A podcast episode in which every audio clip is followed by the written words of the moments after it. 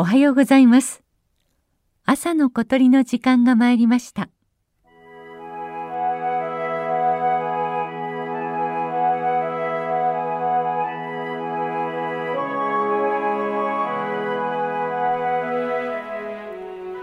同じ場所で同じ時期鳥の声を聞いていると野鳥たちの変化がわかります。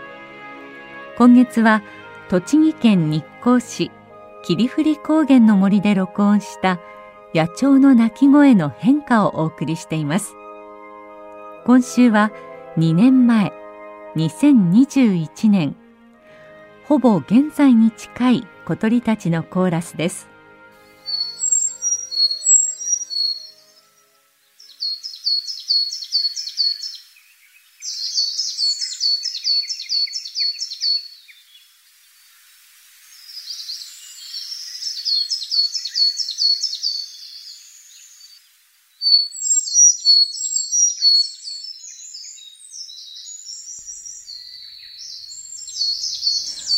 おととしの初夏の森ではエゾムシクイとミソサザイがよく鳴いていました。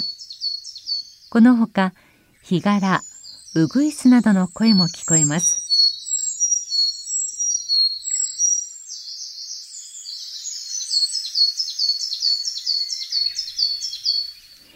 エゾムシクイはウグイスに近い仲間の鳥。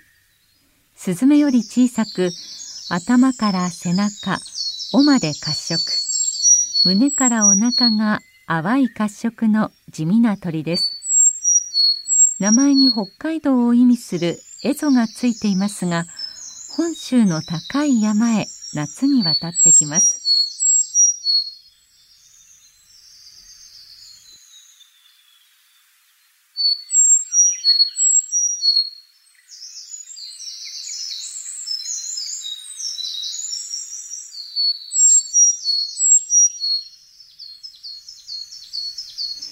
エゾムシクイの好む環境は崖です。標高の高い山の斜面などでゴツゴツした岩があって植物がところどころに藪を作っているような場所が好きです。日光では南大山の凪と呼ばれる土砂崩れの跡があります。この凪からよくエゾムシクイの鳴き声が聞こえてきます。録音を続けた場所では笹やぶが減って岩が見えるようになりエゾムシクイの好む環境になったのです。またミソサザイは渓流の鳥です。ところがこの場所では水が流れているところはありません。それでもミソサザイがいるのは渓流の岸辺と同じように崖の岩の間で虫を取り巣作りできるようになったからでしょう。こうして長い間録音した音を聞くと野鳥たちの種類や数が変化していることが分かりました。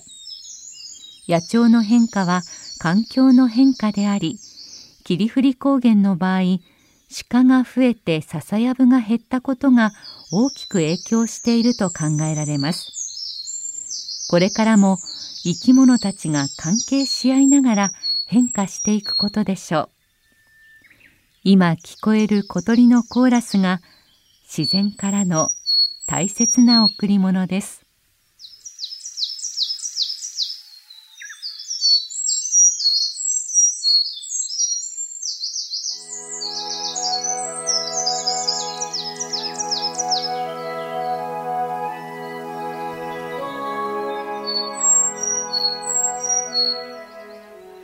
朝の小鳥。